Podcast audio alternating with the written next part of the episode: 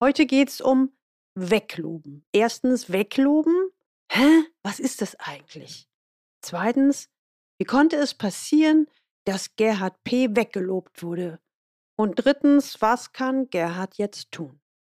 Aus dieser Folge werden Sie mitnehmen, wie Sie unfreiwillig Karriere machen und garantiert Ihre Position verlieren und wie Sie dies verhindern. Willkommen zu meinem Podcast Leben an der Spitze für erfolgreiche Geschäftsführer und die, die es werden wollen. Ich bin Gudrun Happig und finde für Ihre individuellen Herausforderungen an der Führungsspitze Lösungen, die ganz allein für Sie gemacht sind und wirken.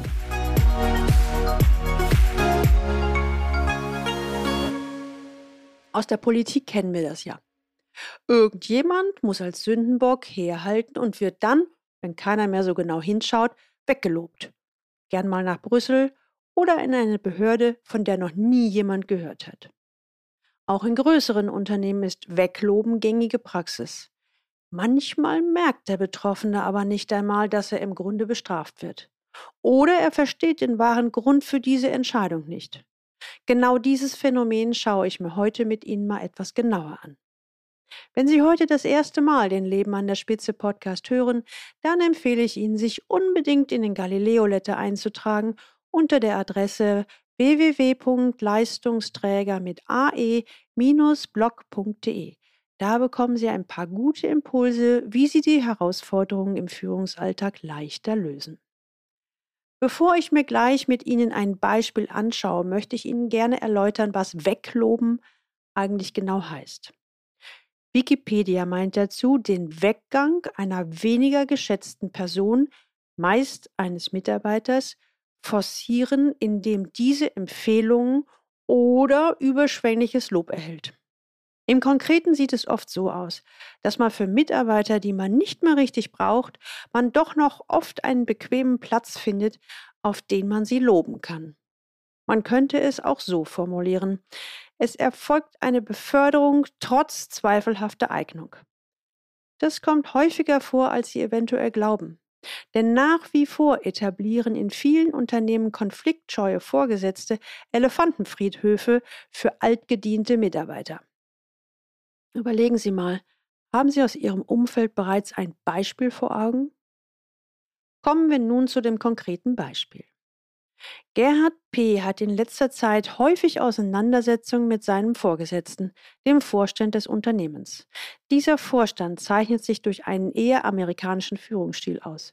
In einer besonders wichtigen Sitzung mit diesem Vorstand und einem Kunden kommt es zum Eklat. Überzeugt spricht sich Gerhard P. gegen die Fortführung dieses ganz besonderen Projekts aus. Oh, überlegen Sie bitte mal genau, was er mit diesem Verhalten bewirkt. Genau, er stellt sich damit direkt gegen seinen Vorgesetzten und das auch noch vor dem Kunden.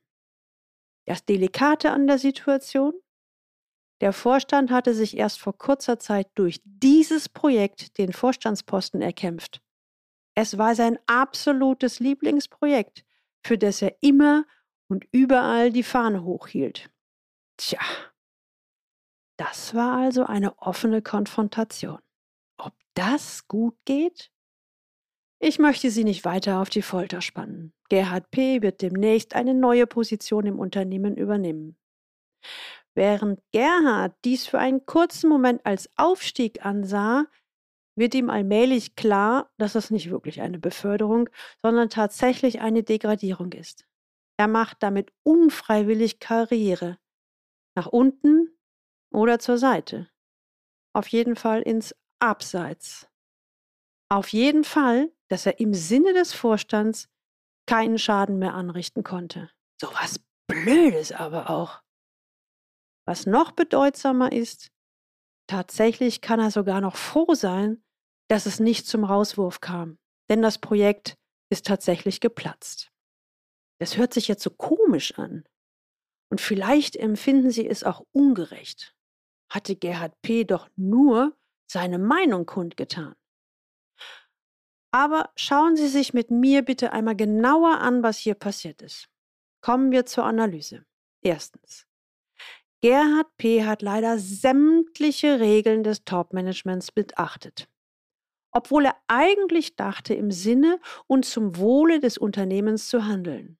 Er argumentierte sachlich, fachlich, richtig, machte seine Meinung deutlich. Teilweise allerdings in einem etwas besserwisserischen Ton nach dem Motto: Lieber Chef, ich weiß in diesem Projekt deutlich mehr als du. Zweitens, das besonders Fatale an der Situation. Er stellte sich noch dazu öffentlich gegen seinen direkten Vorgesetzten und entzog ihm damit seine Unterstützung.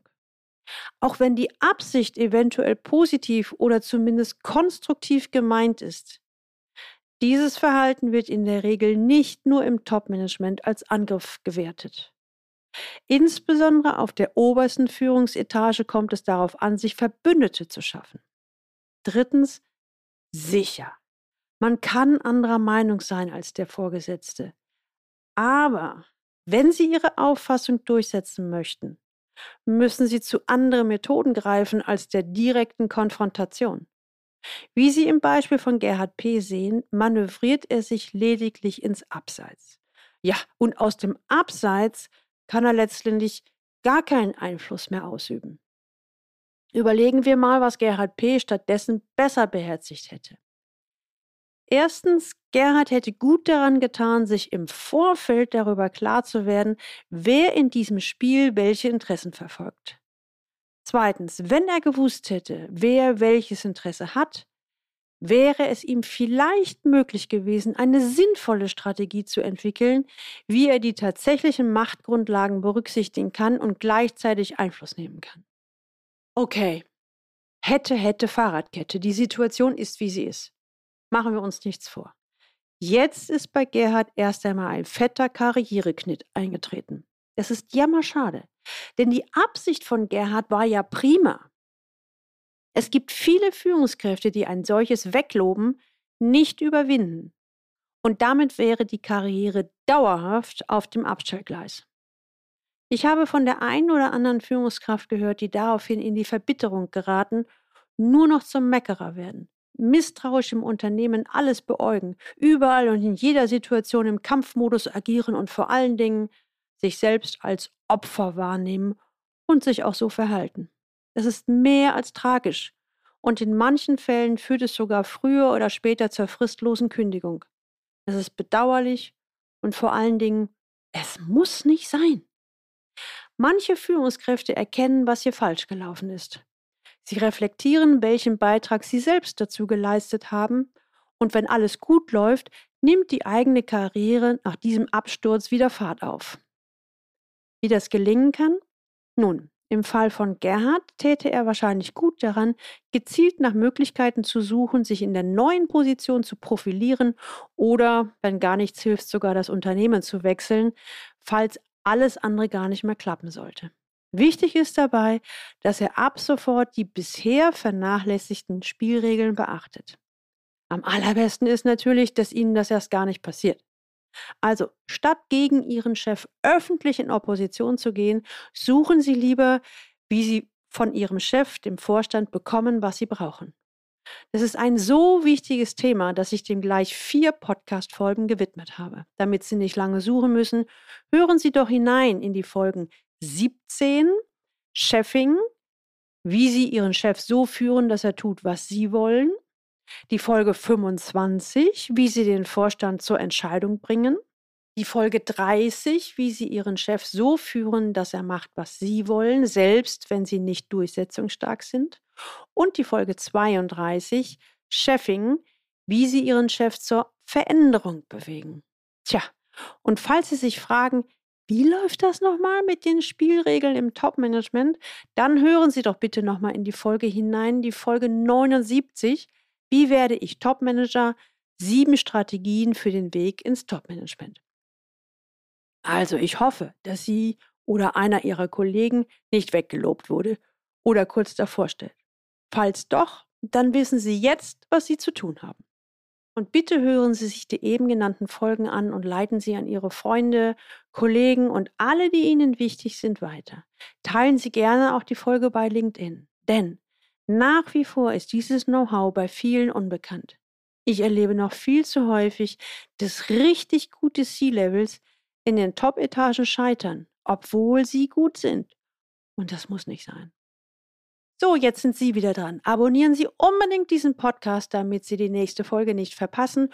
Ja, und wenn Sie gerade selbst ein Führungsproblem haben, das Sie bisher nicht lösen konnten, dann buchen Sie die 1 zu 1 C-Level-Transformation für C-Levels oder kommen zu Leaders Lab, Ihr Sprung in die nächste Liga, mein Online-Gruppenprogramm für erfahrene Führungskräfte.